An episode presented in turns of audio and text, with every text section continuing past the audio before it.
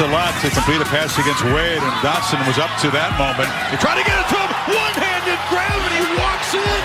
Back-to-back highlight plays from Dotson and Penn State. Still showing some fight. Wow.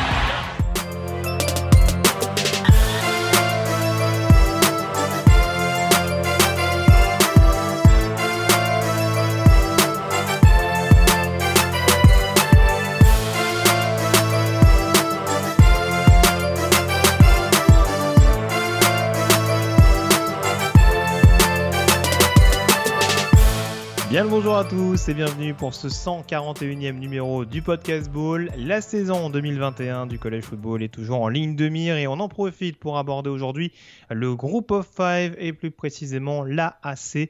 Peut-on détrôner Cincinnati? Que peut apporter Gus Malzahn à Central Florida? SMU et Junior AO peuvent-ils faire mieux que la saison passée? Tant de sujets dont nous parlerons avec Monsieur Morgan Lagré, fondateur du site Blue Pennon. Salut Morgan. Bonjour Monsieur Greg et bonjour à tout le monde. Et donc on met à l'honneur l'AC qui devient de plus en plus passionnante au fil des saisons. Euh, petite nouveauté cette année, alors c'est pas totalement une nouveauté dans le sens où euh, ça avait été implicité la saison dernière par euh, le retrait de Connecticut. On n'a plus 12 équipes dans cette conférence AAC, plus deux divisions de 6 équipes. On a de nouveau un bloc de 11 formations depuis justement le passage en indépendant des Huskies. Certains diront que c'était pas une énorme perte, vu ce que proposait Yukon euh, depuis quelques saisons maintenant. C'est moche. Euh... ça mange pas de pain, j'ai envie de te dire. Euh, mais donc, on va quand même établir rapidement cette hiérarchie au niveau de la conférence américaine. Je le disais, Morgan, force. T'es dur, en plus il y a plein de Québécois qui jouent à Connecticut en plus. Ah, tu vas me fâcher avec des gens, de... avec des gens que je connais bien. C'est moche. Tu m'obliges à me fâcher avec des gens que j'aime bien et que je connais. Mais non. Et si je voulais me fâcher avec des gens, je parlerais, euh, je te poserais la question sur ce qu'ont fait les Canadiens de Montréal lors de la Stanley Cup. En l'occurrence, ce n'est pas le cas. Voilà, On continue. je reste courtois et poli. Ce qui nous intéresse en majeure partie au niveau de la conférence américaine, c'est euh, les Cincinnati Bearcats. Euh, très belle surprise euh, de la saison passée. En tout cas, équipe en nette progression depuis l'arrivée de, de Luke Fickle euh, dans l'Ohio, en tout cas à la tête euh, donc du programme de, Cincinnati. Euh, saison invaincue la saison passée en saison régulière, une seule défaite enregistrée lors du Pitch Bowl, je vais pas me tromper à chaque fois, contre Georgia, mais en l'occurrence une équipe non seulement, on en avait parlé lors de la preview de Top 25, qui a été extrêmement performante l'an passé, qui a effleuré, on dira du doigt, le rêve d'être dans le dernier carré des playoffs. Mais bon, on va pas relancer la, machine, hein, euh, ce serait dommage. Euh, mais en tout cas, c'est une équipe qui aura toujours des grosses ambitions, puisqu'il y a un effectif quasiment inchangé du côté de Cincinnati. Et c'est ce qui nous fait nous dire, il n'y a pas de raison que cette équipe-là ne soit pas aussi performante que l'année dernière, parce qu'effectivement, ils ont gagné en expérience, ils sont eux aussi peut-être en mode en mode revanche, comme pas mal de programmes au, niveau, au niveau national puis surtout, ils sont performants. C'est sûr que l'énorme boulot de Luc Fickel, on l'avait dit, 31-6 6 pardon, lors des trois dernières saisons, c'est le bilan de l'équipe. Euh, mais probablement la meilleure équipe du groupe of five. Et puis effectivement, les étoiles semblent alignées pour cette équipe des Burkats parce qu'il y a très peu de changements, que ce soit en attaque ou en, défense. Alors, il y a le départ de Marcus Freeman, le coordinateur défensif, qui est parti du côté de Notre-Dame, remplacé par Mike Tressel qui arrive de Michigan State. Mais au niveau de l'effectif, euh, c'est très similaire à ce qu'on avait vu l'année dernière. Il y a eu quelques pertes en défense, mais en attaque, c'est quasiment la même équipe. Jerry Dock, c'est parti, le running back. Mais voilà, on a Desmond Reader qui est quand même de retour. Joueur offensif de l'année 2020 dans la, dans. Euh, presque 9 milliards offensifs en 3 saisons du côté des, du côté des Burkats. On l'avait déjà dit, mais on commence à parler de lui pour le S-Man. Et puis au poste de running back et au poste de receveur et au poste de Titan, il y a du talent, le, quasiment le même que l'année dernière. En défense, il y a, des, superstars. Hein. C'est des joueurs qui vont être des joueurs dont on va beaucoup parler pour euh, donc quand on fera nos listes de prospects NFL. On pense à Mijay Sanders au poste de defensive end. On pense à euh, Ahmad Gardner au poste de, cornerback. Il y a Kobe Bryant qui arrive aussi au poste de cornerback. Donc voilà, le talent, est, le talent est là, le coaching staff a très peu bougé, même si Marcus Freeman est, parti. Il y a un calendrier qui. ils ont deux matchs voilà, dans l'Indiana qui seront un peu difficiles face aux Hoosiers et face aux Fighting Irish. Un peu difficile, ouais. Mais de manière. Ah, c'est sûr, pour la photographie nationale, ça peut être rapidement compromis. Voilà, c'est sûr que si ça se passe mal lors de ces deux matchs face à Indiana et Notre-Dame, ils seront probablement exclus de n'importe quelle discussion pour une place en playoff. Par contre, ça reste une équipe qui, euh, qui peut terminer invaincue dans, match, dans les matchs intra-conférence. Et ça reste quand même un super bel objectif, c'est-à-dire de confirmer ce qu'on a vu l'année dernière en euh, conservant, en faisant un back-to-back dans la conférence américaine. Alors je te rejoins. Hein. Moi, le, petit bémol, c'est qu'en effet, en, défense, il y a beaucoup de leaders et beaucoup de retours en l'occurrence. En attaque, tu le disais. Le petit point d'interrogation pour moi, c'est la ligne offensive. Il y a une perte dont on ne connaît pas l'importance, c'est celle de James Hudson, qui, pouvait avoir certains trous d'air, mais qui en tout cas, euh, en tant que tackle gauche, est extrêmement performant. Donc même si Desmond Reader est un quarterback un peu plus mobile, euh, voilà, perdre son tackle côté, aveugle, c'est rarement quelque chose d'anodin. Après, c'est vrai que sur le papier, très franchement, euh, c'est une équipe en effet qui va être difficile à aller chercher. En plus, j'essaie de revoir le calendrier, mais c'est vrai que ils ont quand même l'avantage de recevoir UCF, de recevoir Tulsa, de recevoir SMU. C'est plus simple, en l'occurrence. quand les quand les principales batailles annoncées, on va dire, se déroulent se déroulent à domicile. Absolument. Écoute, je pense que pour le pour le pour le titre de conférence, ils sont, ils sont très bien positionnés, en tout cas pour aller en finale. Euh, on rappelle que ce sont les donc c'est une poule unique, mais les deux premiers jouent, jouent la finale euh, de, de, conférence à, comme la, au, comme la Big Ouais, au terme de la saison. Et puis, euh, et puis donc il y aura ces deux matchs face à Indiana et, et, et Notre-Dame qui vont être difficiles. Par contre, là, si c'est une équipe, imaginons le scénario inverse, c'est-à-dire que ça se passe bien du côté de, du côté de, des Hoosiers et du côté de, de South Bend on va se retrouver avec une équipe qui potentiellement va avoir de sérieux arguments pour les playoffs. En fonction de ce que proposeront bien entendu le Fighting Irish et les, et les par la suite. Mais je te rejoins, c'est sûr qu'en effet, euh, déjà ça renforcera forcément le statut de meilleure équipe nationale. Ça, ça les mettrait en effet en, contention, euh, pour reprendre un terme un peu euh, anglophone, pour, pour éventuellement un dernier carré. Là, je te, je te rejoins là-dessus. Après, c'est sûr que on va pas trop se répéter par, par rapport à ce qu'on a dit au niveau du top 25. En effet, il y a une, ossature assez globale. Tu as tout résumé, en l'occurrence, euh, voilà. Très peu de titulaires qui sont partis, euh, un coordinateur défensif qui a été remplacé, mais on s'attend pas non plus à une énorme révolution du côté de l'Ohio. Donc c'est vrai qu'en l'occurrence, on voit pas trop ce qui pourrait inquiéter du côté de Cincinnati concernant une éventuelle régression. J'ai pas la sensation que ce soit aussi vrai pour tout ça. Ah. Finaliste de la conférence AAC la saison passée, faut-il le rappeler, avec un bilan de 6 victoires pour 3 défaites. Euh, une équipe qui a enfin explosé, on dira, après quelques saisons mitigées, symbolisée notamment par euh, la saison en état de grâce de, de Zaven Collins, hein, euh, néo-linebacker des, des, Arizona Cardinals.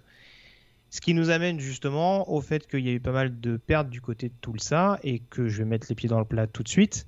Est-ce que cette équipe de Tulsa n'était pas en sur-régime en 2020 Probablement un peu. Proba... ah, Pro... réponse de Normand. Probablement. que breton? Probablement un peu. Ils ont, écoute, ils ont le même problème que, que, que deux autres programmes dont on va parler euh, assez, vite, euh, SMU et Memphis, c'est-à-dire qu'ils doivent gérer euh, le départ de leur quarterback titulaire euh, et, c'est vrai que pour eux, comme pour les deux autres programmes, ça va être la vraie question de la, de la, de la saison. Zaven Collins, c'est une énorme perte en défense. Mais c'est la seule perte de la défense. Hein, les dix autres titulaires ah, sont de retour. Ah non, non, non, non, non, non, non, non.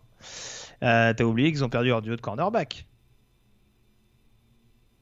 Ils, ont... ils, avaient quand même un duo pas dégueulasse, dégueulasse. Bah, c'est parti du côté de Missouri avec euh, Evans et, euh, et Ali Green euh, qui ont rejoint les. C'est vrai qu'Ali Green est parti. Tu as raison. Ali Green est parti. C'est vrai à l'intersaison. Ouais, c'est là où ça m'a. Tout à fait. tu as raison. Tu as tu as raison. je pensais je pensais comme toi et c'est vrai que je me suis rendu compte sur le tard que, Ali que ouais, avec les deux cornerbacks en moins, ça peut être quelque chose d'un peu compliqué. Après dans la AC, j'ai quand même la sensation qu'on joue un peu plus au sol que dans les airs. Mais si, tu te retrouves, si tu te retrouves, ce que j'allais dire contre cette année, oui. C'est mieux cette année, j'ai l'impression qu'on va jouer plus au sol que les saisons précédentes parce qu'on avait quand même du beau monde au poste de quarterback dans les airs ces dernières saisons, dans la, dans la, les Brady White, Shane Butchell, etc. C'est ça. Donc, mais, euh, mais voilà, c'est quand même pas des pertes négligeables. Et encore une fois, je vais insister lourdement. Mais c'est vrai qu'il y a quand même des matchs l'année dernière où du côté de Tulsa, euh, on s'est dit waouh, ça a tourné de notre côté. Enfin, pour ceux qui se rappellent de la fin de match ah, contre Tulane avec Davis Brin, donc qui a priori va remplacer Zach Smith cette année qui lance une chandelle et euh, le ballon qui retombe entre guillemets hein, miraculeusement dans les bras de, de, Juan Carlos Santana. C'est ouais, il y a quand même une énorme part de réussite sans occulter notamment les actions décisives qu'a pu réaliser un Zaven Collins. Euh, j'ai plus les matchs en tête, mais justement il y a la prolongation contre Tulane et l'autre match. Je me demande si c'est bah, même... C'était pas Memphis. Non, Memphis, c'était. Euh... C'était SMU, t'as raison. Ouais, SMU. SMU ouais. tout à fait. J'avais un doute sur la vie. Il y a eu beaucoup de. C'est ce que je regardais, mine de rien, c'est que l'année dernière, il y a une saison, il y a une fiche à 6-3. En exagérant un peu, c'est pas un scandale si tu termines à 3-6. si tu prends le scénario des différentes rencontres disputées par les Golden Hurricanes, c'est voilà, c'est là en effet où tu te dis qu'en plus, si tu rajoutes la perte de ton quarterback, même si je le répète, Davis Brin euh, a été utilisé la saison passée. Il y a le retour de Killon Stokes euh, au poste de receveur. Euh, ils ont un Chamari bon Brooks quand même. Brooks Chamari et Brooks qui revient. donc on a vu des bonnes choses la saison dernière. Mais ouais, en défense, ouf. C'était top 20 hein. national quand même, hein. top 20 national en défense. Alors, c'est vrai qu'ils avaient Zaven Collins qui prenait beaucoup de place, je suis d'accord. Mais mm. top 20 national, je me dis, c'est qu'il y a quand même une base qui doit être pas, si, pas si mauvaise que ça. Ils ont Jackson Player que j'aime beaucoup sur l'intérieur de la ligne. Mais c'est vrai que le reste, pour l'instant, en tout cas, m'impressionne. Si on revient à ta question initiale, est-ce qu'ils étaient en sur-régime l'année dernière? Probablement, comme je disais. C'est-à-dire que probablement, très, très sûrement qu'ils étaient en sur-régime. Est-ce que, euh, mais comme je te disais tout à l'heure, on va sûrement parler du UCF tout de suite, mais euh, il y a d'autres programmes comme Memphis et SMU, il y a aussi des choses euh, à revoir et des incertitudes à des postes clés qui, qui font que peut-être il va y avoir un. que ça ne sera peut-être pas si éloigné que cela du top 3 de la, conférence. Après, après c'est juste pour terminer sur tout ça, euh, il y a eu quelques transferts justement pour essayer de compenser ces pertes importantes. Je pense à un John Michael Terry notamment euh, qui a jamais vraiment réussi à faire sa place à Oklahoma. Quelques blessures aussi qui n'ont pas aidé. donc ça c'est sur le poste de linebacker justement pour apporter un petit peu de, un petit peu de qualité athlétique. Euh, et le poste de corner également, dont on parlait avec les départs d'Evans et de, Green. Ils ont été chercher Trevon Fuller également, qui avait, pas, qui avait perdu sa place très clairement de titulaire du côté de Texas AM. Donc ça peut être des ajouts en effet qui peuvent permettre d'améliorer la défense. Après, euh, je sais pas. Alors, alors que paradoxalement, le head coach est, euh, est un spécialiste offensif, je sais pas si l'image de tout ça, ça va être hyper fandard cette année. Et à mon avis, on va avoir beaucoup de matchs à 15-10. 17-3 en exagérant un petit peu. Mais en tout cas, voilà, je suis beaucoup moins rassuré euh, que ce soit en attaque ou en défense. Donc euh, voilà, je, suis très pessimiste sur ce que peut donner Zulsa. Je pense que ça, ça restera milieu de panier. Mais c'est vrai qu'une deuxième qualification de suite en finale de con, ça va, être, euh, ça va pas être une mince affaire.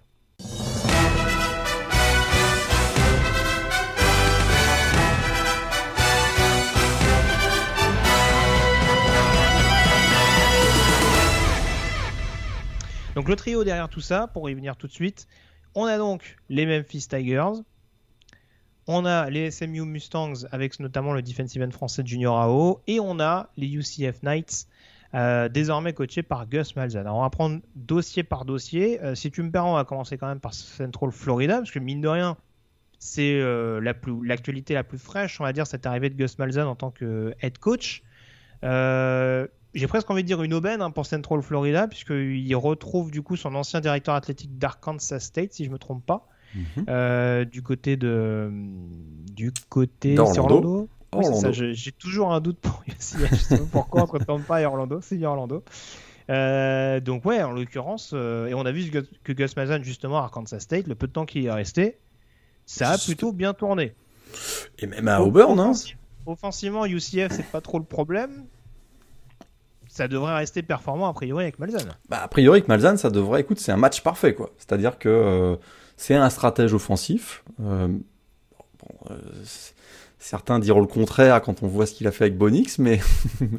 on a, on a quand même vu l'année avec Jared Adam et on a vu. Johnson, c'est quelque chose. Puis écoute, c'est vraiment Mal Malzahn UCF, c'était tellement évident que moi je suis.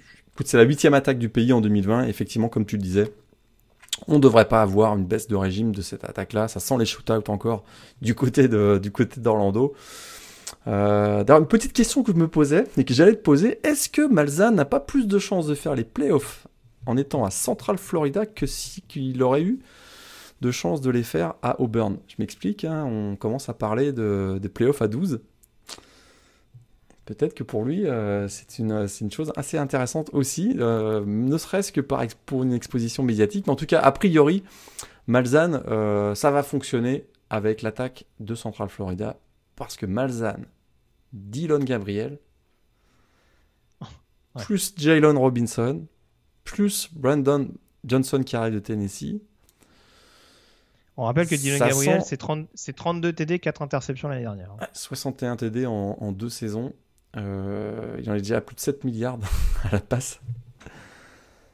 Ça peut être assez explosif. Ça, c'est certain. Défensivement, par contre, ah, il y a, y, y, y a Aïe, aïe, aïe. Randy Shannon est parti. Oui. Mais aïe, aïe, aïe. C'était moche l'an dernier. Hein. Oh my god, c'était euh, vraiment, vraiment. Ouais, ouais, on a... bah, alors, le problème qu'il y a eu du côté du UCF, encore une fois, c'est que certes, il y a eu un renouvellement d'effectifs. Je crois qu'il y a eu beaucoup de problèmes en interne avec quelques joueurs qui ont été virés. Alors, j'ai plus tous les noms en tête. Euh, je crois avoir vu Kenny Tornier notamment. Enfin, il y, a eu pas mal de joueurs, notamment, euh, qui étaient des titulaires. Je crois que c'est Eric Mitchell également, le linebacker, qui était, qui était impliqué.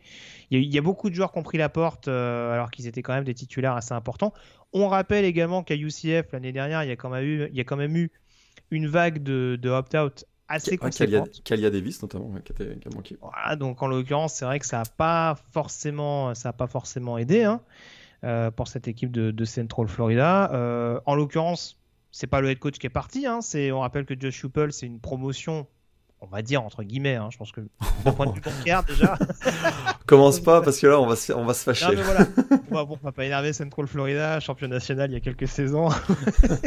mais non, non, voilà, Josh Huppel est quand même parti du côté de la SEC et de Tennessee.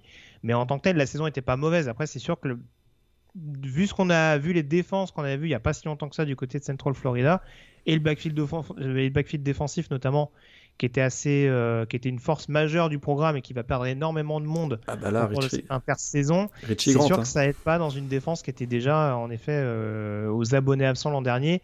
Et c'était peut-être pas seulement le transfert par exemple d'avec Big Cat Bryant qui suit euh, Gus Malzahn en provenance d'Auburn qui va changer ce phénomène d'emblée. Écoute, s'ils avaient la 123e défense à la passe du pays et pourtant ils avaient Richie Grant. voilà. Bon courage. non, ouais, ouais, donc, du côté du CF, il y a quand même un, il y a quand même un petit chantier. Euh, donc voilà, je ne sais pas si Gus Malzahn arrivera dès sa première saison à vraiment tout bien remettre dans le bon sens. Je pense que encore une fois, offensivement, ils auront voix au chapitre. Et puis c'est surtout une donnée importante qui va être à corriger par rapport à ce qui était mis en place l'année dernière avec Josh Huppel, c'est les failles mentales. Ah bah Parce que mine de rien, tu ah parlais, tu parlais dans un précédent podcast de matchs qu'on laissait filer par exemple des équipes comme North Carolina. Il y a des matchs que UCF ah bah, a perdu en qu'ils ne devait jamais perdre. Non, on est d'accord. Donc euh, très franchement, ça va falloir, va falloir corriger. C'est en grande partie lié bien entendu à la défense, mais encore une fois, je vais m'acharner sur tout ça peut-être, mais ouais, le match contre ça, par exemple, c'est un match qu'ils doivent gagner. Le match qu'ils perdent d'une courte tête à Memphis, c'est un match qui, qui, mène assez largement. Donc, euh, donc voilà. Et puis euh, bon, il y a toujours cette petite bataille également, on va dire, avec euh, avec Cincinnati, vu que c'est vraiment les. Ils avaient fait chier Cincinnati l'an dernier. Hein. Oui. Bah, ah, pour le coup, c'était à Central Florida. Il faudra voir comment ça se passe du côté de l'Ohio cette année. Mais oui, oui, en tout cas, ça avait été disputé jusqu'au bout. mais tac, tac, tac, tac, moi, Cincinnati avait quand même creusé l'écart dans le quatrième quart. Mais très franchement, non, c'est, une équipe qui, encore une fois, dans cette bataille, on va dire à 3 très régulière ces dernières années avec Memphis, on sait qu'il y a souvent des Cincinnati UCF qui sont très explosifs. Justement parce que euh, Cincinnati a repris un petit peu le flambeau de, UCF. Euh, donc très franchement, ça va nous promettre en effet un sursaut d'orgueil. On sait que Gus Malzahn, en plus d'un point de vue égo, voilà. Ça va. il, devrait se remettre un petit peu du côté du CF, mais gros gros point d'interrogation sur la défense.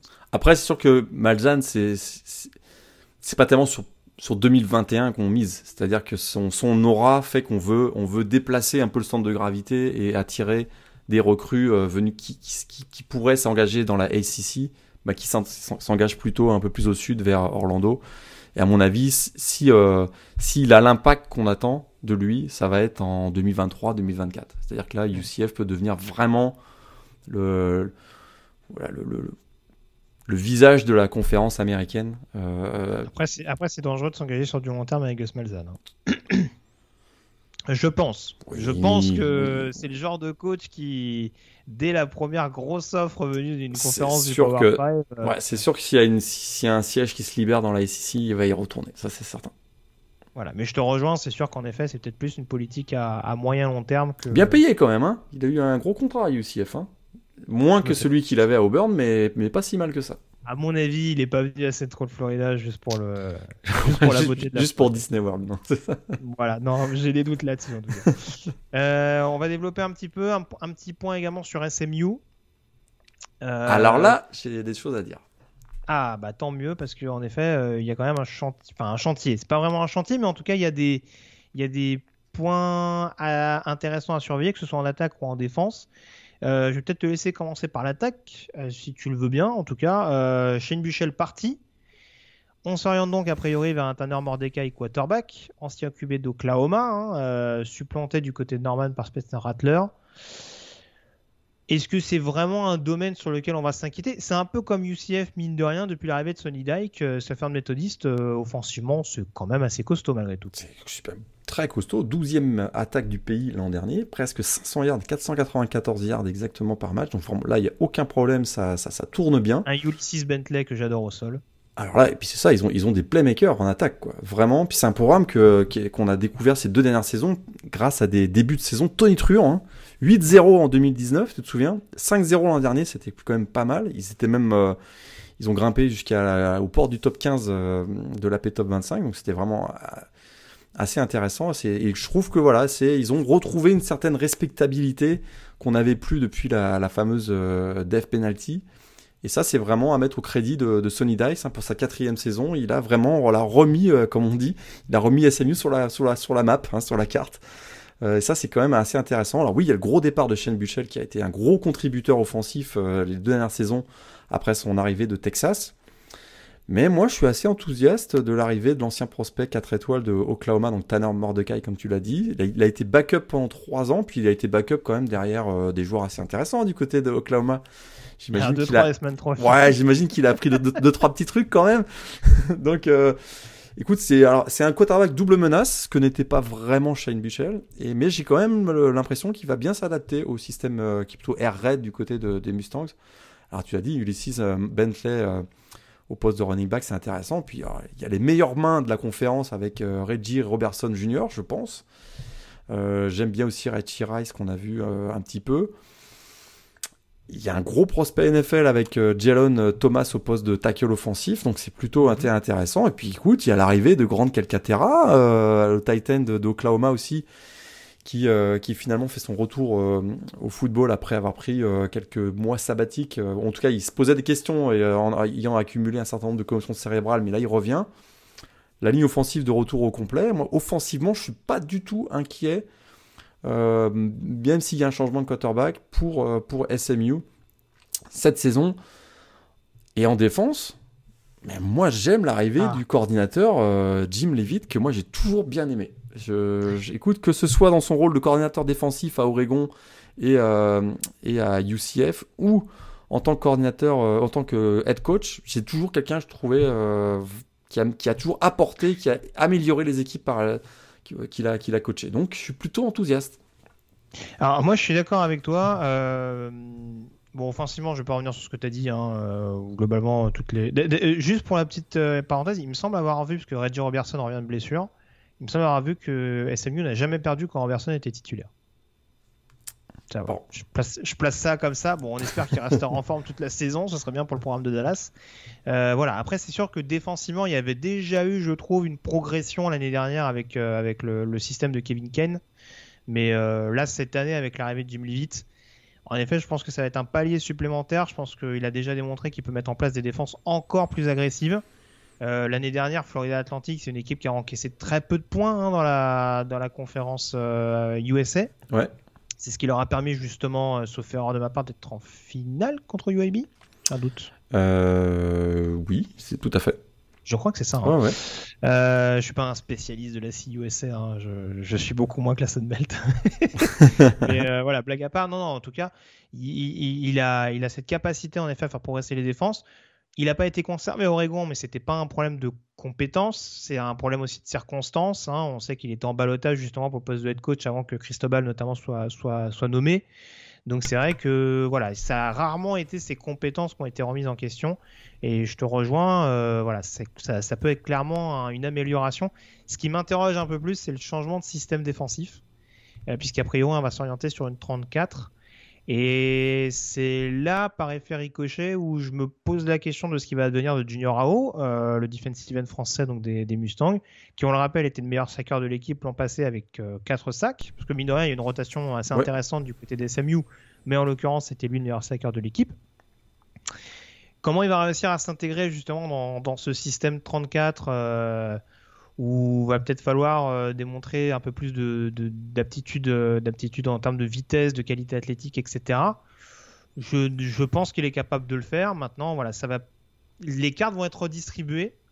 En l'occurrence, et c'est forcément un point d'interrogation à prendre en compte. Cette capacité, on dira, euh, d'intégration, euh, d'adaptation, tout simplement, que ce soit de sa part ou en tout cas de la défense en règle générale. Est-ce que va pas y avoir ce petit temps de latence qui peut éventuellement euh, poser problème, même si, encore les même si là encore les confrontations euh, intra-AAC vont pas arriver tout de suite. Tout de suite. Euh, le premier duel, c'est South Florida en cinquième semaine à la maison, donc a priori sur le papier ça passe. Mais ouais, il y a quand même ça à prendre en compte pour, pour savoir ce que peut donner SMU défensivement et s'ils peuvent continuer leur progression de ce côté-là du ballon. Tout à fait. Petit correctif, hein, c'était Marshall contre UAB à la finale de ah, CUS. Mais ouais, c'est vrai que Junior AO a été, euh, a été souvent utilisé sur les troisième downs d'ailleurs l'année dernière. Euh, et oui, vraiment, il était tellement explosif sur la ligne que ça lui a permis de réussir 4 sacs. On se souvient, il avait notamment été décisif. C'était face à Memphis, si je ne me trompe pas. Tout à fait. Donc, euh, c'était plus. Euh, voilà, il, il, a vraiment une belle carte à jouer. Il s'est quand même bien, bien intégré. Et effectivement, bon, là, il y a un changement de système, il y a un changement de coordinateur défensif c'est peut-être une certaine remise en, question, mais euh, il a quand même montré de belles choses l'année dernière, donc je, suis assez optimiste pour lui. Euh. Comme, comme de manière générale pour la défense, c'est vrai que c'est un changement de système et Jim Levitt, moi j'ai trouvé qu'à chaque partout où il est passé, ça s'est quand même plutôt relativement bien passé. Donc, euh. Oui, oui, et puis euh, très franchement, je pense que Sonny Dykes, c'est pas le genre de head coach qui va aller regarder ce qu'il fait en défense. Hein. Très franchement, je pense que lui, il est dans son non, truc. Non, non, ouais, non, il gère son attaque, euh, voilà. Donc, ouais, même à la limite, pour lui, c'est. en l'occurrence, les responsabilités vont être bien partagées et ça, ce sera, ce sera une forme de co-head coach presque limite. Et je pense que c'est pas une mauvaise chose. À la limite, même s'il faut marquer 50 points, Tony Dykes, pour lui, ça fait un petit challenge. donc, il, va, il embarque.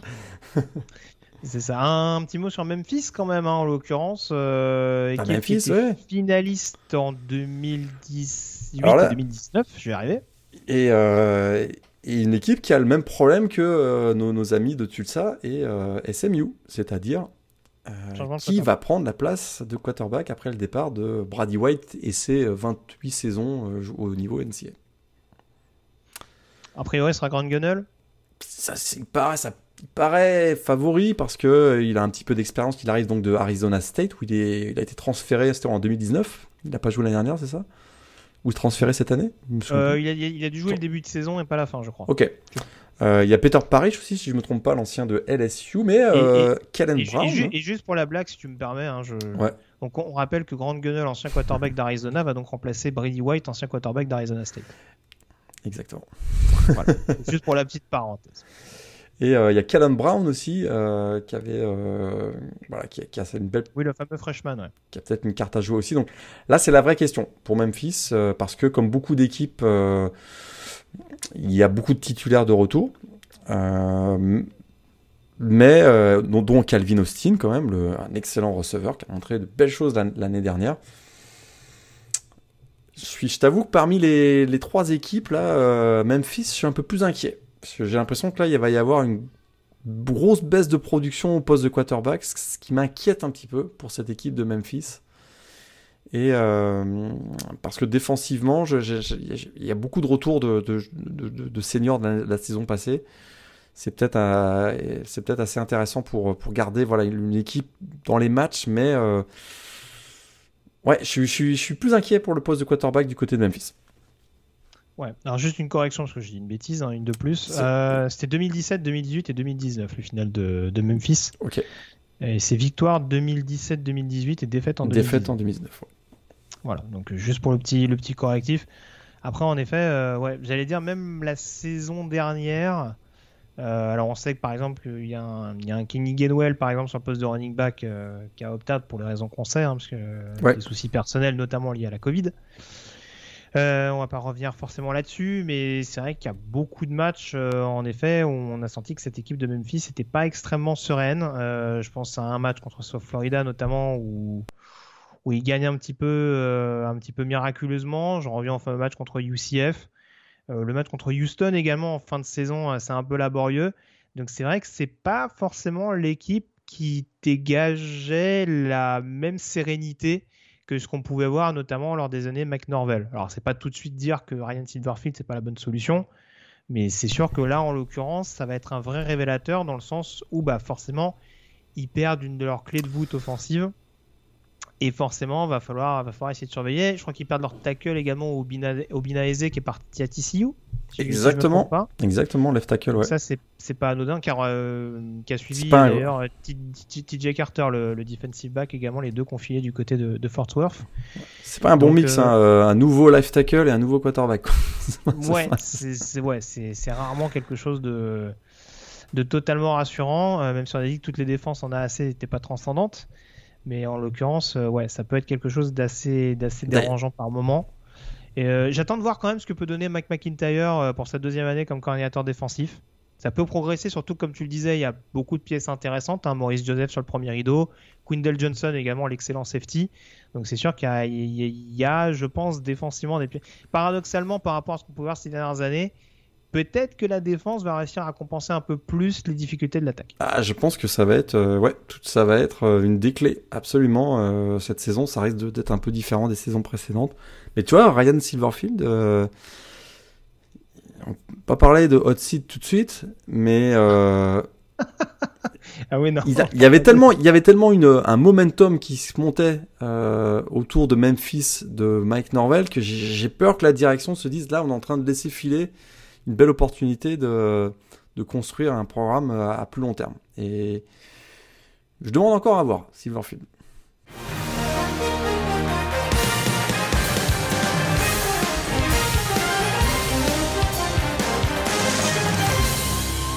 On passe au milieu du panier, si tu me le permets, un trio un peu plus en retrait, mais qui sera quand même à surveiller, avec euh, le Tulane Green Wave, les Houston Cougars et les East Carolina Pirates.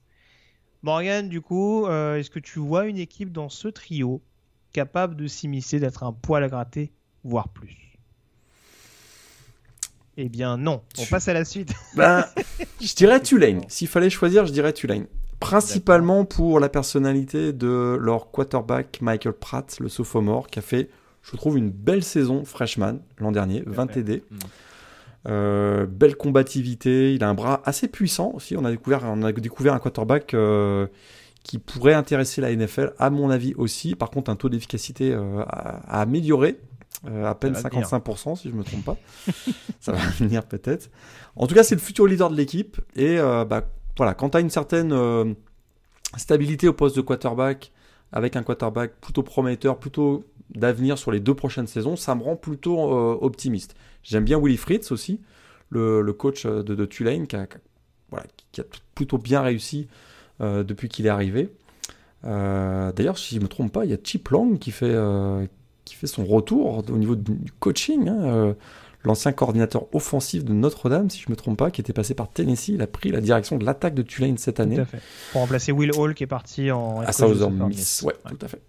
Donc euh, c'est plutôt intéressant. Et autour de Michael Pratt, il y a aussi euh, bah, l'éclosion du sophomore au poste de, running back, TJ, euh, Spears, qui avait été plutôt bon en tout début de saison dernière. Après, il a été blessé ensuite, mais Donc voilà, je dirais plutôt Tulane.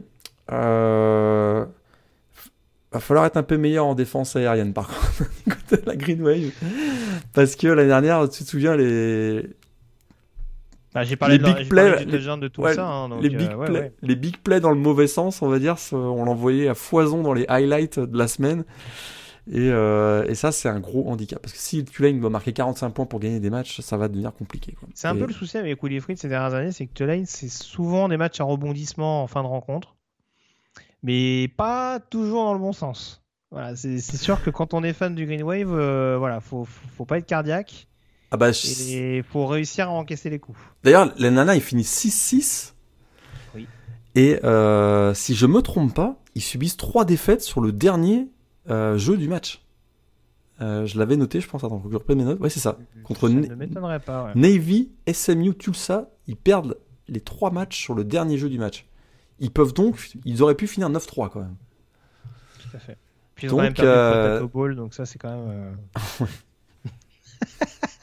non, non, mais voilà. Après, après en effet, c'est une équipe qui est qui est intrigante dans le sens où voilà, ils ont quand même réussi à battre par exemple Memphis avec la bannière. Donc euh, oui, le, le, potentiel on le découvre pas. En plus, tu disais dans une année où tu avais quand même un quarterback, un quarterback freshman qui a été lancé dans le bain. Euh, alors que c'était pas forcément prévu au départ. Tout à fait. Sans réel running back et je suis très curieux de voir ce que peut donner un Cameron Carroll cette année. Qui a été, euh, qui a été correct l'année dernière. Hein, qui avait, oui, bah, en tout cas, qui a été capable de, de, de, bien finir les actions, 12 TD la saison dernière. Ouais, plutôt donc, closer, euh, ouais, effectivement. Voilà, donc c'est sûr qu'en l'occurrence, si déjà ils arrivent à avoir ces, ces, ces deux clés-là, avec en effet Chip Long euh, qui a montré quand même qu'il était capable de, de, mettre en place des très bonnes attaques, ça a de la gueule. Après, tu parlais de défensivement, euh, ils perdent leurs deux, leurs deux principaux pass rushers. Cam Sample et Patrick Johnson. Sample, pas... Sample il, avait, il, a été, il a été bon l'année dernière. C'est un il peu. Ouais. Ils, perdent, ils, perdent, quand même 12 sacs la saison dernière. Oui, oui.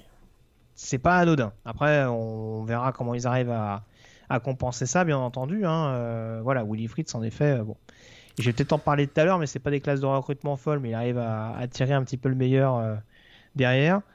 Mais, mais voilà. Bon. Mais je trouve ça, que ça va forcément être quelque chose à prendre en compte pour une, pour une défense qui, comme tu le disais, parfois contre la face, est un peu naïf et qui restait 57e défense du pays la saison passée. Malgré tout, je trouve que ils sont peut-être en meilleure situation que Houston, qui m'inquiète sérieusement. Ah. Si je fais une transition. Ah. Qu'est-ce qui t'inquiète à Houston? Les débuts très décevants de Dana Luyersen. Est-ce qu'il y a un point qui t'inquiète plus particulièrement? Alors j'avoue que j'étais assez intrigué par Clayton Tune. Euh, la constance pour l'instant n'est pas son fort. Ah bah c'est ça.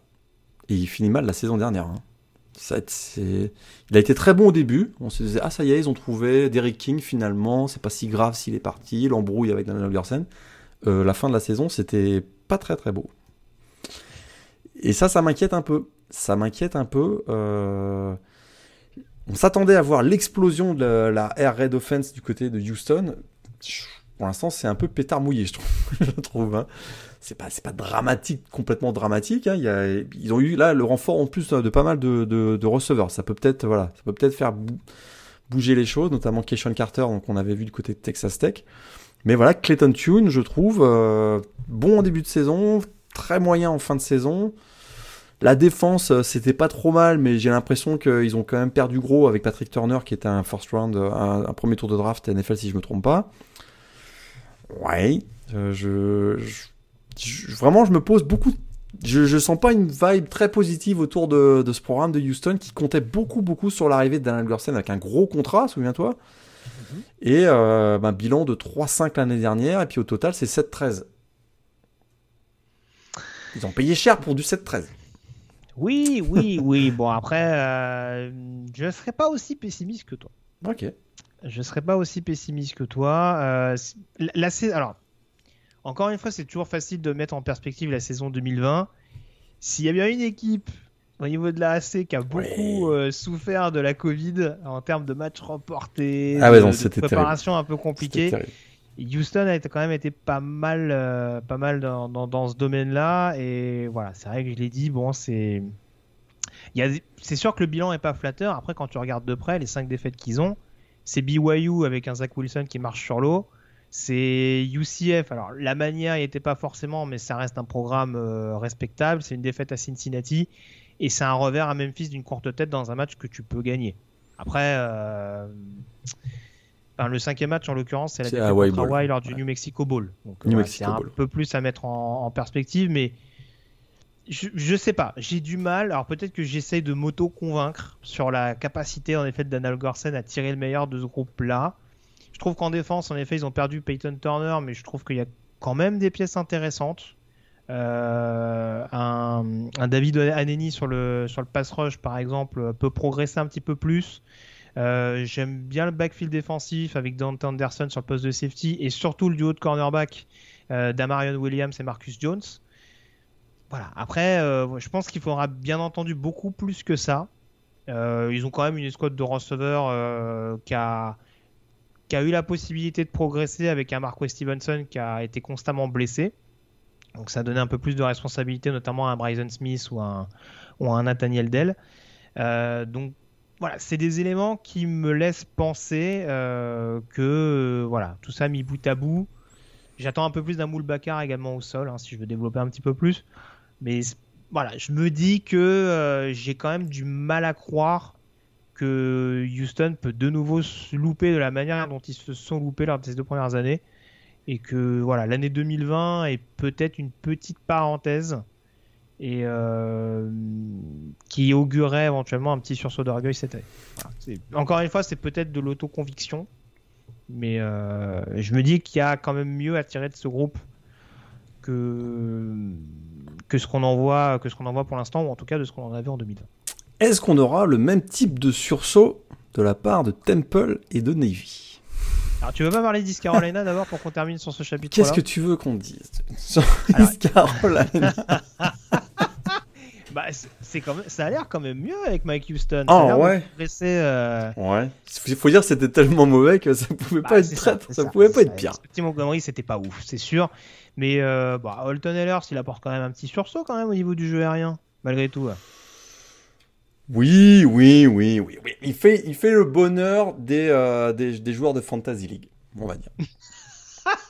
ça, c'est sûr qu'il y a de la stat. Là, ça de la stat, il n'y a pas de problème. Là. non, ça, si tu mets pas les points négatifs pour les turnovers et les interceptions, c'est bon ça. Holton l'air, c'est bon. Quoi. Il y a une défense qui revient quasiment au complet, malgré tout.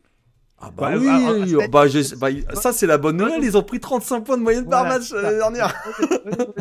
Bon écoute, ça c'est à voir, mais je pense qu'il y a moyen que cette défense progresse, j'en suis persuadé. Non, non, mais blague à part, je, je vois pas une équipe avec un bilan positif, mais ils étaient à 3-6 la saison dernière, bon ça peut être une équipe qui va chercher 4-5 victoires cette année. Ah, ce, sera, ce, serait, ce serait vraiment bon. Mike Houston est plutôt, euh, plutôt, plutôt euh, intéressant, il avait quand même pas trop mal réussi... Euh, c'était du côté de James Madison, si je me trompe. Richmond, Richmond dans la SIS. c'est James Madison, hein, C'était James Madison, ok. Mais écoute, non, je suis moi, East Carolina, oui, oui, voilà. Austin Allers, je, te dis, je te dis, moi, je commence à faire mes big boards pour le, Fantasy League. Il est, pas mal, il est pas mal, quoi. Mais, mais c'est à peu près tout. C'est à peu près tout. écoute, ah, oui, il y a des progrès, mais ils, écoute, ils ont fini quoi 0-12 Ils ont fait une saison à 0-12 ou à 11 là, il y, a, il y a 3 ans, 3-4 ans? C'est sûr que ça va un peu mieux, mais ça manque de profondeur, ça manque de talent en général. Après, ça a souvent tourné autour des 3, des 3 victoires avec, euh, avec Scotty Montgomery, en effet. Je m'attends pas à voir beaucoup mieux de, East Carolina, je t'avoue. Eh ben, je demande à voir. Je ils, ont demande à voir. ils ont fini. Ouais, la bonne nouvelle, ils finissent sur deux victoires la saison 2020. C'est ça que j'avais noté. Euh, Temple et SMU.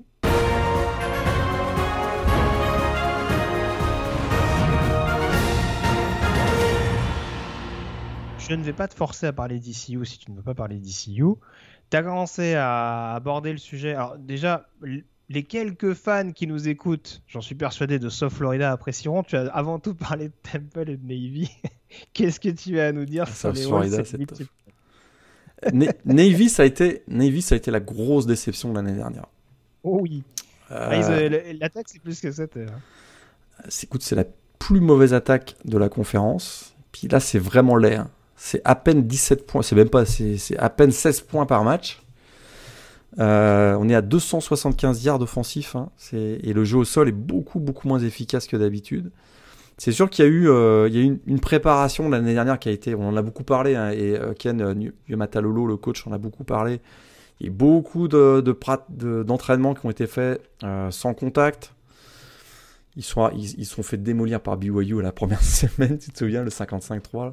Ça a été un petit peu mieux par la suite, mais ils n'ont pas réussi à gérer le, la succession de Malcolm Perry au poste de quarterback.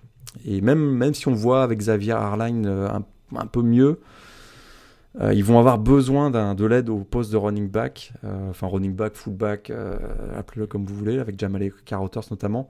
Pour ah, que... je crois qu'il a été, je crois qu'il a été viré. Hein. Il a été viré Carotters définitivement. Je veux pas dire de bêtises, mais il me semble avoir vu. Il avait une suspension effectivement. Ah oui, tu as peut-être raison. Il me semble. donc là, c'est encore mieux. C'est encore mieux avec. Oui, c'est ça. je, crois, que j'ai mis le dernier clou. Il avait été suspendu, c'est vrai. Et, et, effectivement, là, je suis, je suis inquiet. Défensivement, ça a beaucoup mieux terminé. Euh, ils ont beaucoup mieux terminé la saison. tout le monde connaît Diego Fagot, qui est vraiment un linebacker qui, a, peut-être un, avenir dans la NFL. Et Kevin Brennan aussi au poste de free safety, qui est intéressant. Moi, je suis sûr que l'armée est d'accord avec toi. ah, ils ont l'air d'être un peu plus euh, conciliants ces, derniers temps, mais. de voir ça du coup. Mais euh, ouais. Euh, voilà, ils sont pas dans une spirale très positive, on va dire, les, les midshipmen. Euh, et, quand tu regardes le calendrier, tu fais Oh mon Dieu.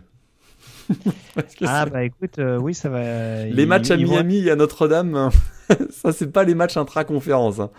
Donc. Euh, du coup, en calendrier intra-conférence, il commence à Houston. Alors attends, attends, attends. Il commence à Houston. Ils reçoivent UCF et SMU. Ils se déplacent à Memphis avant de recevoir Cincinnati et de se déplacer à Tulsa. Écoute, euh, ils peuvent être. Je pense que là, balade quoi. bah, on sait que c'est souvent un programme qui a beaucoup de cœur. On sait que, que Lolo est capable. Là, on parlait de maximisation de, de, de, talent et c'est pas impossible que ce soit un programme qui fasse. Voilà, qui, qui a un gros sursaut, mais le calendrier va pas les aider. Ça, c'est ah certain. Là, très franchement, euh, sur le début de saison, euh, il commence avec Marshall et Air Force à la maison. Hein. Donc euh, ça aussi, c'est des matchs, c'est dans leur corde. Mais c'est des matchs où très franchement, si ça penche de l'autre côté, je suis pas tant étonné que ça. Hein. Ça peut, ça peut mal finir. Ça peut mal finir. Et puis Army, ils ont fait zéro point l'année dernière contre Army. Mm. Ouais. Je suis pas très optimiste, Navy. Est-ce que tu es plus optimiste pour Temple qui s'est, comme souvent, fait piller pendant l'intersaison? Ah, j'ai mon micro qui a coupé, excuse-moi. C'est ah, c'est petite euh, petit problème technique. J'ai tiré trop fort sur mon, sur mon câble. Euh, Temple. on a voulu te piller ton micro quand on a pillé Temple. Ça. On veut me faire taire euh, parce que euh, j'ai des choses à dire sur Temple. C'était moche l'an dernier aussi Temple. Ah, et et alors bon, ça ça peut pas être pire offensivement que l'année dernière. Euh, c'est vrai que ils ont eu une, une, bonne nouvelle, je pense, à, l'intersaison, c'est le départ d'Anthony Russo du côté de Michigan oh, State. C'est moche. C'est moche. donc, tu, donc tu crois à l'effet d'Iwan ah, Matisse J'ai pas fini. Voilà, j'ai pas, pas fini ma phrase. Je voulais ah, dire parce que arrive Diwan Matisse, euh, le quarterback de Georgia, qui a été tellement bon du côté des Bulldogs euh, l'année dernière qu'on se dit qu'on se dit que c'est forcément la solution euh, du côté du côté de Philadelphie. On est vraiment enthousiaste que ça va aller beaucoup mieux du côté des Halls cette saison. Bah, il est, ouais, ça avait été un profil un peu caricatural. Euh, c'est un bon profil double menace.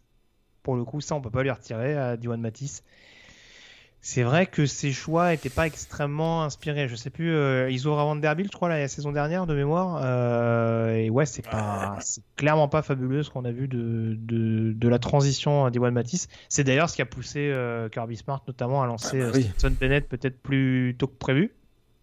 Ah, je crois qu'il n'avait pas prévu du tout de lancer Stetson Bennett pour être très Donc voilà, mais alors c'est sûr. en fait, c'est, en fait, c'est un peu ça, c'est-à-dire que ils perdent beaucoup de joueurs mais bon, tu sais pas trop si c'est une bonne ou une mauvaise chose. Alors, ils perdent Raymond Davis par exemple sur le jeu au sol, mais qui n'avait pas eu des stats monstrueuses la, saison dernière. Bon, après, on rappelle, Temple, c'est 7 matchs la saison dernière, hein, pour un bilan de 1-6. Ouais. Donc c'est vrai que l'échantillon est pas non plus monstrueux, mais euh, Raymond Davis a transféré, je crois, du côté de Rodgers, remplacé quand même par Raven Bonner. Alors, t'as beau être ironique sur Devon, euh, sur Devon Matisse, euh, je pense que Raven Bonner de, en provenance de- d'Illinois, ça peut être quelque chose d'assez intéressant Mhm. malgré tout. Ouais. Euh, après, c'est vrai que ça fait maigre en défense. Ils perdent Arnold et Bouquetier qui est parti du côté de Penn, Penn State, State, ouais. notamment.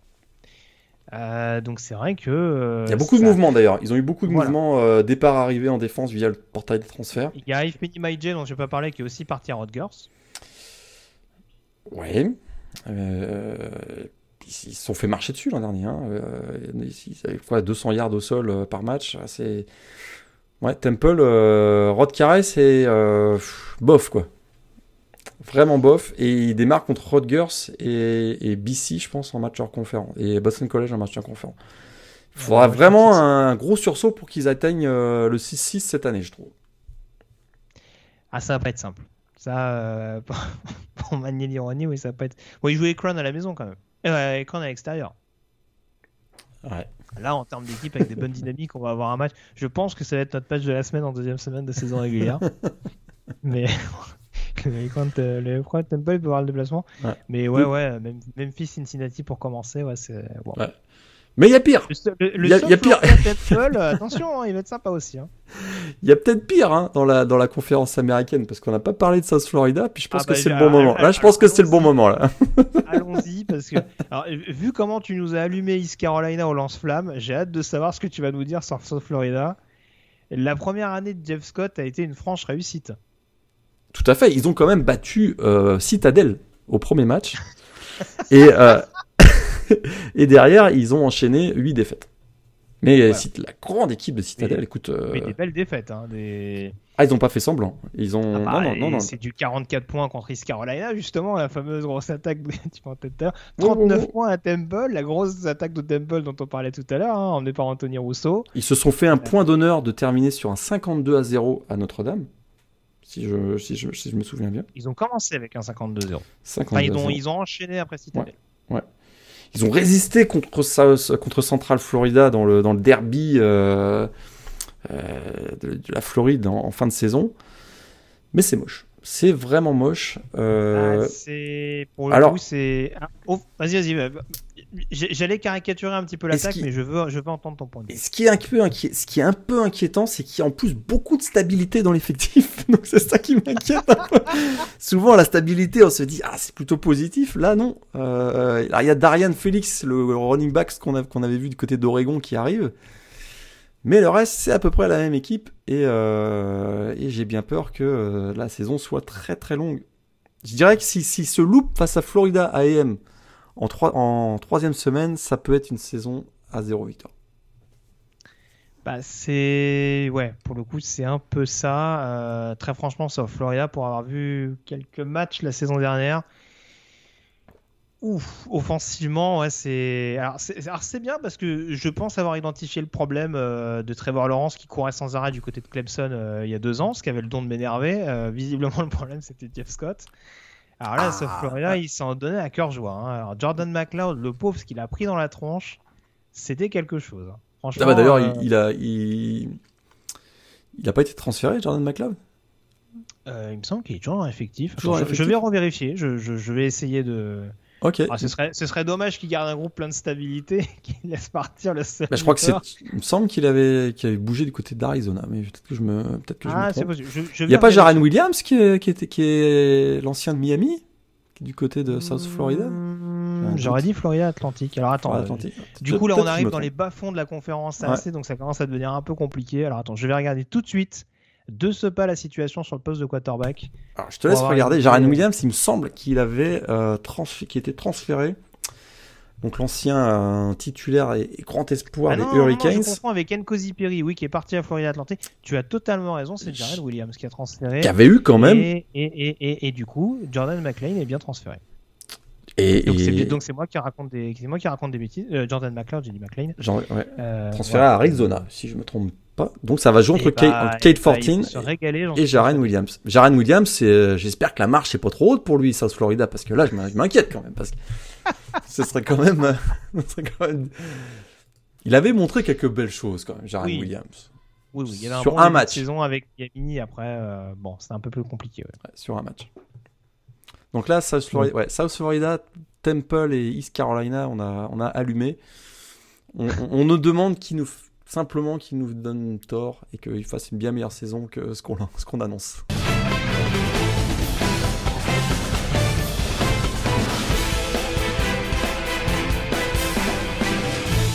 Tant qu'on allume un peu, est-ce que tu veux parler des hot seats dès à présent?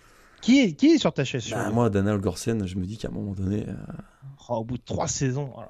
Tu ferais pas un bon directeur athlétique T'installerais pas une bonne ambiance en interne Mais écoute, il arrive, un des premiers trucs qu'il fait, il s'embrouille avec le, le, le, le- le quarterback le vedette de l'équipe, Derek King. Ça, c'est, c'est quand même. euh, Et puis derrière, il Il y a de plus malin, c'est sûr. parce qu'il y a de plus malin. il, avait, il avait un bon bilan à West Virginia. Euh, bah là, je l'ai dit tout à l'heure, euh, 4-8 puis, puis 3-5. Alors c'est sûr que ce qui le protège un peu, c'est son contrat. hein, parce que euh, c'est plus de 4 millions de dollars par saison. Pour un programme de l'américaine, le buyout doit être assez élevé. Et euh, en, temps de rigueur budgétaire, comme je, le disais, ça, peut-être le- peut peut-être le protéger. Mais euh, tu semblais être optimiste pour Houston. J'espère que tu as raison. Mais je me dis, à un moment donné, ça fait cher pour, euh, cette victoire en deux saisons. Alors, euh, la chaise chaude, ça a été compliqué, euh, très concrètement, au niveau de la conférence AAC. Alors, j'aurais quand même tendance à te rejoindre. euh, si on prend le scénario catastrophe, si on prend le mauvais scénario, parce qu'en l'occurrence, je suis plutôt optimiste pour Houston, c'est sûr que si la saison est loupée, on peut commencer à se poser un petit peu des questions du côté du Texas. On s'entend. Il y a un autre point d'interrogation, et ça va un peu en contradiction avec ce que tu disais tout à l'heure. Là encore, si le scénario n'est pas forcément fabuleux, quid de Willy Fritz? Je trouve quand même que depuis son arrivée à Tulane, c'est sympatoche, c'est spectaculaire, mais en termes de fiches, c'est pas dingue. hein. Bah, C'est sympatoche. Et à la Nouvelle-Orléans, il faut que ce soit sympatoche. Ah, écoute, hormis la saison où ils vont chercher Justin McMillan à LSU, Ouais. c'est quand même des saisons euh, presque dans l'anonymat euh, de la AC, quoi. Donc c'est un peu. euh, Et je pense quand même qu'il y a moyen, quand tu vois que par exemple des équipes comme, comme Tulsa arrivent à s'inviter, mais des équipes comme Temple, je trouve ces dernières années, arrivent, euh, arrivent à avoir un peu voix au chapitre, en tout cas à sortir un petit peu de l'anonymat. Je dis pas que Tulane est complètement. euh, et, enfin, est totalement inconnu, mais. euh, Ouais, je reste un peu sur ma fin. Alors, je, te rejoins totalement. Euh, je suis quand même assez excité de voir ce que peut donner Michael Pratt, encore plus avec Chip Long. Et je pense que ça peut permettre, en effet, à cette équipe de Tulane de franchir un palier. Mais c'est vrai que depuis son arrivée du côté de la Nouvelle-Orléans, et encore plus, je le disais, il arrive à bonifier sur le terrain. Mais quand on sait, par exemple, qu'il y a beaucoup de prospects très intéressants en Louisiane, quand tu te dis que derrière LSU, le programme qui attire le plus dans l'État, c'est pas Tulane mais Louisiana, ça interroge un peu. C'est sûr que dans le marché de la Nouvelle-Orléans, il devrait être plus dominant. Je Voilà, suis, je suis d'accord. C'est là-dessus. C'est le, le côté un peu. En fait, c'est le côté bon travailleur, mais euh, presque. Enfin, pff, encore une fois, je je vais pas, je vais pas critiquer gratuitement. euh, voilà, c'est, je trouve que c'est, très très bien ce qu'il fait du côté de Tulane ces dernières années. Mais ouais, c'est à la limite, c'est quoi le, c'est quoi ton plancher quoi? C'est jusqu'où tu je- peux aller? Ouais. Qui tu peux, qui, qui, qui tu peux vraiment essayer d'aller chercher comme joueur star, autre que vraiment des, des purs transferts en termes d'opportunités? Et est-ce que vraiment tu arrives à développer ton équipe au point d'en faire vraiment une formation capable de jouer des coudes avec des Memphis, des SMU, qui n'étaient pas des programmes hyper en vue il y a encore euh, 5-6 ans de ça, euh, si, je remonte un petit peu plus loin. Donc c'est vrai, euh, donc c'est là-dessus où je m'interroge un peu. Après, très franchement, dans la AC, euh, c'est du pinaillage parce que. euh, et si je veux être mauvaise langue, Philippe Montgomery, si vraiment tout le ça se loupe cette année, euh, je demande à voir. hein. Aussi. Voilà, parce qu'encore une fois, je, je, je- je ne pense pas, après une saison, ils ont fait finale de conf, que ça remettra tout en cause. Mais il y a aussi des circonstances à pas occulter. Et si vraiment tout ça, c'est sur la pente descendante offensivement et défensivement, je serais quand même amené à me poser un peu la question. En tout cas, au moins, ça le fragiliserait un peu plus. il serait peut-être pas sur la chaise chaude, mais au moins dans la salle d'attente. C'est pas fou. Voilà.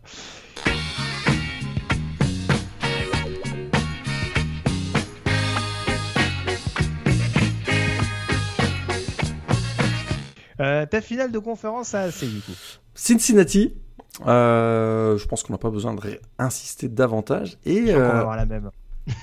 moi, je vais, moi, je vais Tanner Mordecai. Je suis, je suis plutôt enthousiaste. Donc, je vais dire Cincinnati SMU. Hmm.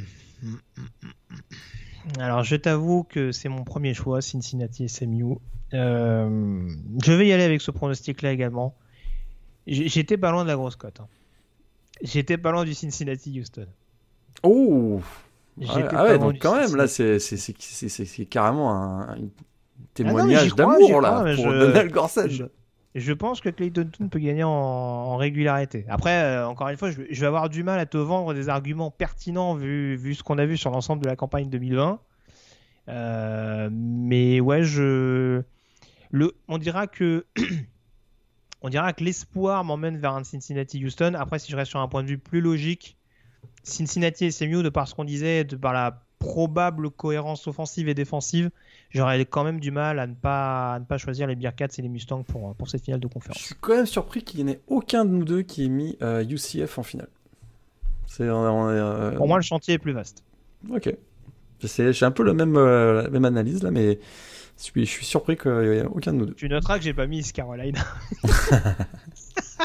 Quoique, attention, méfie-toi. Mais je, je saurais te le rappeler. Non. Tu sous-estimes beaucoup les Houston, Mike notamment, donc euh, je saurais Ouais. te le rappeler tout au long de cette Je saison. te- je t'ai dit, je considère très fortement de choisir Holton Allers dans mon équipe de fantasy. Oui, oui, bah, je te le laisserai. Ça, J'insiste là-dessus. Du coup, Cincinnati pour garder sa couronne ou SMU et Junior AO pour les détrôner? Cincinnati pour gagner sa couronne. Si je me trompe pas, la finale a lieu sur le terrain de l'équipe la mieux classée. Et tu vois plutôt Cincinnati Et classé. je vois plutôt le, le froid, le froid de l'Ohio euh, jouer un rôle important dans cette finale. Donc Cincinnati.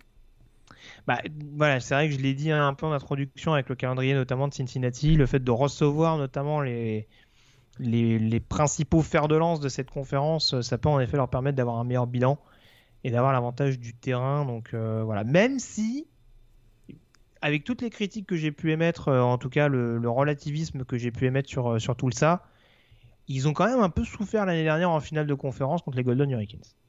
Donc euh, même, même en recevant, euh, même en recevant, en ayant ce statut d'épouvantail de la conférence américaine, attention contre une équipe comme SMU euh, qui est en plus capable de, de bien solliciter leur défense.